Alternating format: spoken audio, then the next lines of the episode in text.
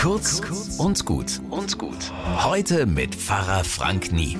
Es stimmt einfach, aller guten Dinge sind drei. Das ist heuer auch bei der Erlanger Klinikseelsorge so. Die guten drei, das sind drei Frauen, die ihre Ausbildung als ehrenamtliche Klinikseelsorgerinnen abgeschlossen haben. Über zwei Jahre haben sie in einem Kurs gelernt und geübt. Corona hat das so mühsam gemacht, immer wieder unterbrochen. Und jetzt konnten wir die drei in einem wunderschönen Gottesdienst segnen für ihre Aufgabe. Sie besuchen Kranke auf drei verschiedenen Stationen der Uniklinik. Sie hören zu, spenden Trost, geben den Patienten eine gute Gelegenheit, mal über das zu sprechen, was sie wirklich bewegt. Ich freue mich so, weil das für die Patientinnen so gut ist und meinen drei neuen ehrenamtlichen Kolleginnen große Freude macht.